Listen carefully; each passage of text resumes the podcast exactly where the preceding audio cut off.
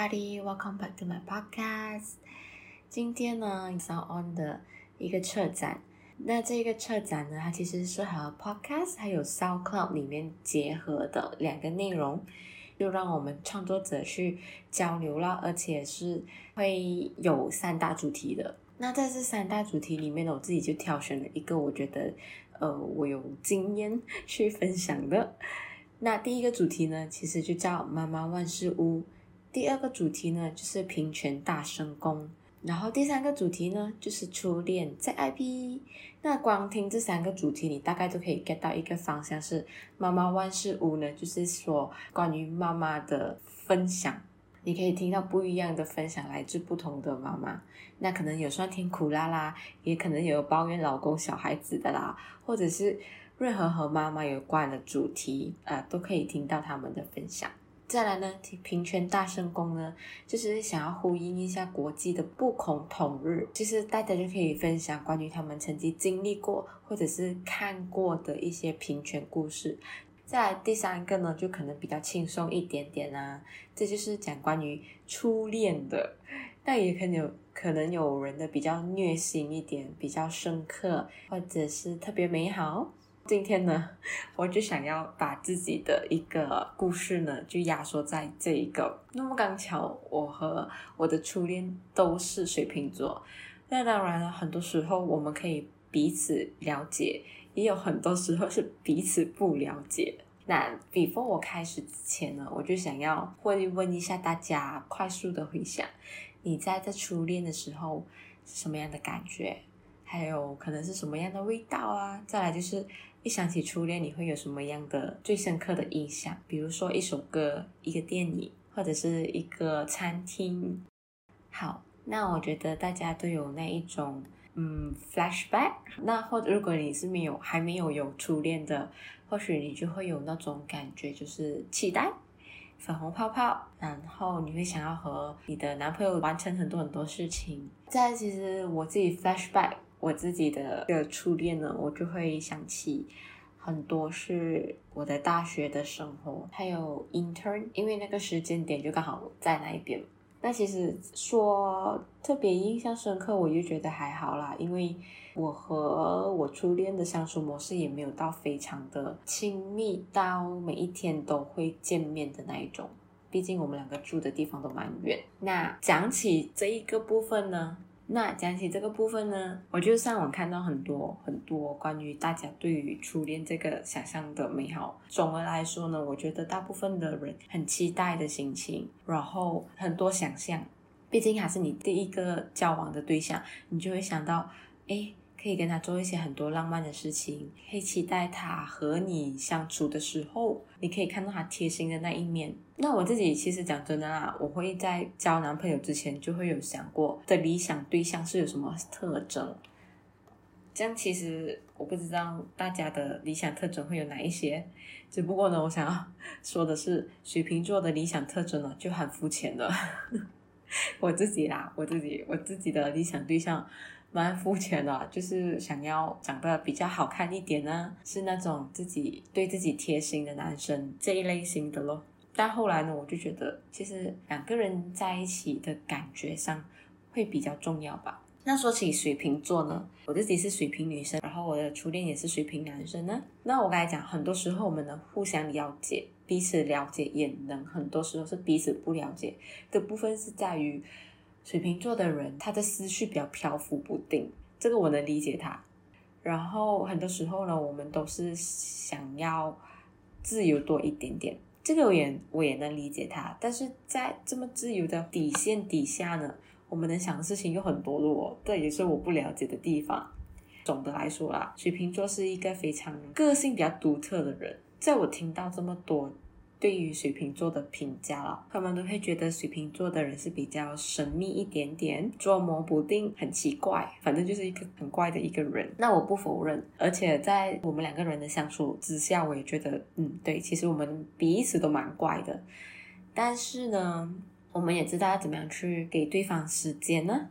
其实水瓶座是一个非常不爱被束缚的人。水瓶座呢是比较不爱被人家管呐、能吸引我们的人呢，通常都是比我们幽默的人呐、或者是比我们自己有趣的人。水瓶座来讲，他也是一个蛮蛮理性的一个人，就是他他思考的东西有的时候虽然很奇怪，但是他做的决定都可以算是蛮理性的。我们就不会这么容易被情绪带着去做一个决定啦。讲了这么多，这是我们水瓶座里面的特征。那来到感情的部分呢，其实水瓶座和水瓶座是一个蛮 click 到 channel 的两个人，但是只要我们觉得比对方的想法可能哪里一些部分对跟我们来说是有非常大的分歧的话，其实我们就会停止迎合对方，因为我们两个都是不会妥协的人，就是不会为了什么样的事情而妥协自己的那一步，比如说我们的底线，所以只要我们两个的 channel click 到。其实水瓶座是非常，两个水瓶座是非常高的。这样我们会分开，当然也是因为争执啦。那我们的争执当中呢，就是有互相，我不知道我有没有踩到他底线啊，但是他踩到我的底线哦。所以我觉得这一部分的话，就能完全的体现出来，其实我们彼此都就是水瓶座不能容忍和自己想法不一致的人。其实你可以不认同我，但是你不能去阻止我的这种想法。产生共鸣这件事情，在一段感情上面，我觉得也蛮重要的咯。我了解的水瓶座和我自己懂的水瓶座啦，其实他我们在做决定上面，如果我你是我们能相信的人，我们会听你的意见。你其实分析给我们听之后呢，我们会自己做决定的。但是如果这件事情我已经做了决定，全天下的人都反对了，我觉得水瓶座都不会 care 你，然后做自己的决定。来到讲共鸣这件事情呢，其实就是我们会觉得，在这个沟通的上面，就是你要可以彼此去体谅对方，听他说一些他的想法。我觉得这样已经对他来讲已经是得到的一种尊重。水瓶座是一个非常想做很多事情的人，所以我们也不会讲花太多时间在对方身上，毕竟他有自己的生活，还有自己的目标想要去追求嘛。讲坦白一点呢，那个时候我觉得比较多他的陪伴，因为其实我真的很少见到他，可能平均来说两三个礼拜我才会见到他一次。那我不知道其他人啊，只是我觉得我不能，我不能接受这样子。后来我们分手的其中一个点呢，也是因为这样，就是我们彼此都知道我们要什么，他想要的是一个陪在他身边就好的女朋友，但是我。想法是，我觉得我想要一个可以有时间给对方的对象。那对于财务方面呢？啊，这一个我就不是很了解了。可能会有人问到啊，情侣在一起之间之间，财务方面那边怎么办？我会觉得我没有 idea，因为那时候我还只是学生。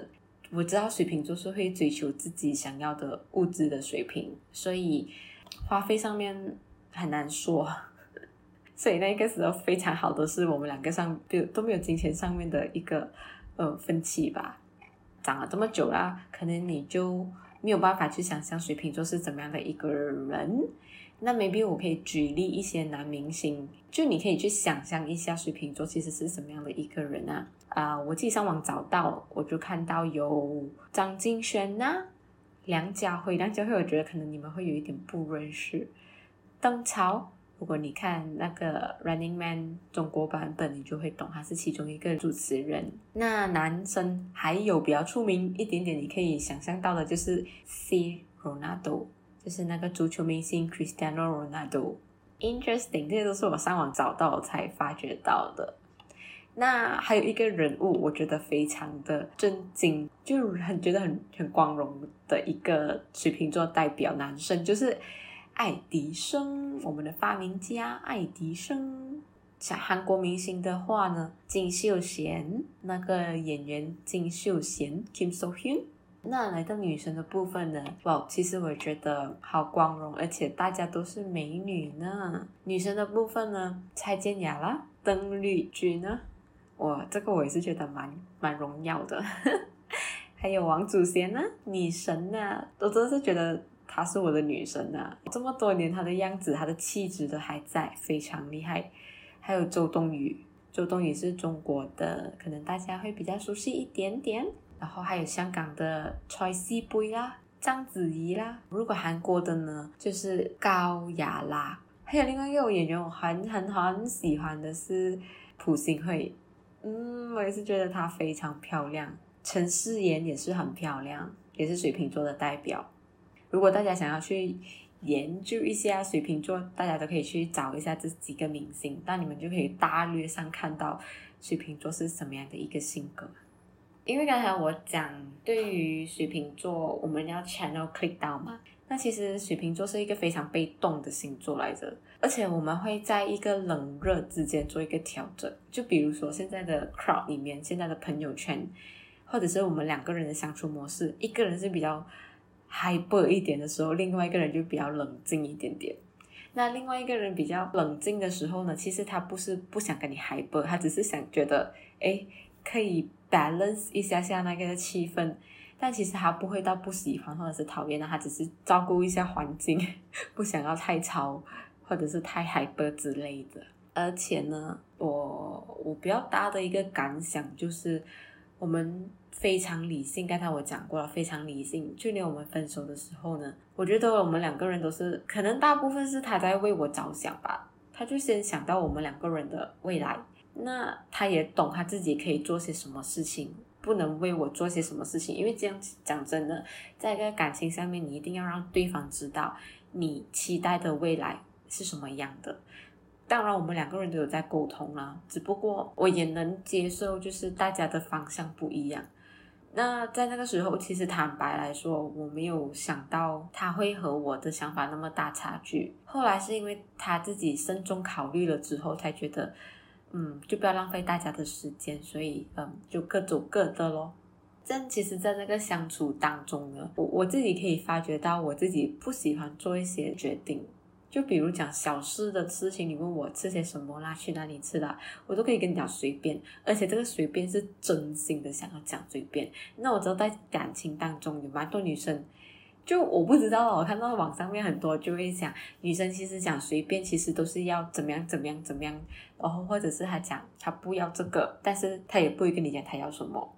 呃，就是跟你讲随便随便，就要你去猜他到底要什么。那其实呢，大致上水瓶座的人，他讲随便的时候，他真的是随便了，他就让你去做决定就对了。然后，嗯，比较大件事一点呢，我们就会听朋友的意见咯。那我们在这那感情当中，很少吵架吧？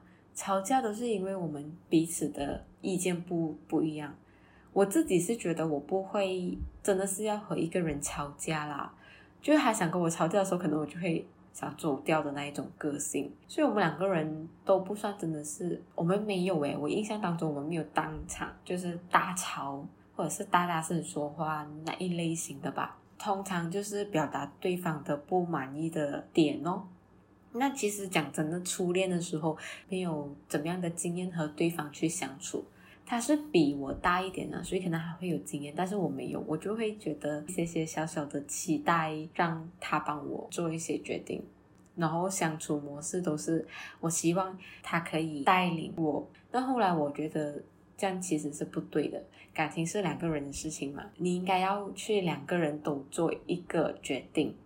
而且有争吵上面的话呢，是两个人去面对同一件事情，不是各讲各的。这也是后来过了之后自己才能感觉到的事情。那其实，在我们的感情当中，我也没有觉得非常不愉快。不愉快就是我们分手的理由咯。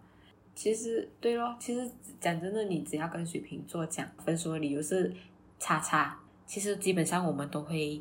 往这个方向去，然后就会接受。大家可能不知道一点是，水瓶座也很爱面子一下的。虽然他没有像狮子座那种比较典型的爱面子，但是其实水瓶座也是蛮爱面子的一个人。所以你只要跟他讲这件事情是因为这样，你觉得你们两个人走不下去，基本上水瓶座都会接受，然后离开。可能就会有人问到。哎，有没有可能水瓶座可以翻挞的嘞？我可以很坦白跟你讲，no。我们两个只要认定彼此不是对的人，然后转身离开了之后，就不会想要重新在一起。对我来讲，他不是我要的那一个人，我也明白我改变不了他，所以我只能接受他就是一个过客咯。那他也懂他给不了我什么，所以他也觉得我不是他要的那一个相处一辈子的那一个人吧，所以他也觉得分开是对我们最好的。基本上面我们两个人的相处模式就是这样子了。这样分手之后不会再回一起，那有些人就会问，分手过后还能不能做朋友？其实对我们平子来讲啊，任何事情都有可能，所以也不能说全部水瓶座。像我跟他呢，就是两个不同的人哦。我觉得分手过后不能做朋友，他觉得分手过后还可以做朋友。但是到目前为止，我们都没有再联络彼此，就是真的是知道大家的。底线就是过去，就是已经过去了。所以你问我分手过后能不能做朋友，我觉得男生和女生的立场不一样吧。水瓶男和水瓶女的立场也不一样。但是我们都保持的那种那种 mindset，就是只要对方愿意，我们都可以希望大家都好这样子咯。我印象最深刻就是他。他跟我说的一句就是，他希望我不要带着怨恨的那个情绪在，因为他觉得如果我还带着怨恨的情绪在，就代表我还放不下。觉得失恋的人来讲，有那种感觉是正常的吧？因为我很想要走下去，但是他知道我们走不下去，所以他先提分手。因为也还小吧，那时候就会想要纠结这一件事情。后来我自己放能放下，是因为。水瓶座的个性哦，我已经知道是不可能回去了，我也不想再回去，所以就自然而然的就放下。那我最近有看到一些怎么对付对付渣男渣女的手段呢？首先我没有这么多经验，再来水瓶座呢，他其实就是非常佛系的一个人，他只要跟你 click 得来，什么都可以；跟你 click 不来，你打个喷嚏，他都会觉得你是非常非常讨人厌的一个存在。那基本上这个就是，嗯，两个水瓶座在一起的当中的摩擦和 和一些小小的故事。好啦，今天就分享到这里。如果大家还想听到关于这样子的事情，可以和我留言分享，或者你们有什么特别样的经验，如果你们的另一半也是水瓶座，你们也可以分享一下。但其实基本上呢，我听到的真的是。水瓶座就是一个让人家觉得很头痛的星座，有时候我自己也会觉得自己很头痛的，但是水瓶座还是有他自己可爱的一面呢、好啦，今天的分享就到这里了。如果你们有什么想要和我分享的，也可以 DM 我 IG Story tag 我。我们下个星期再见吧，拜拜。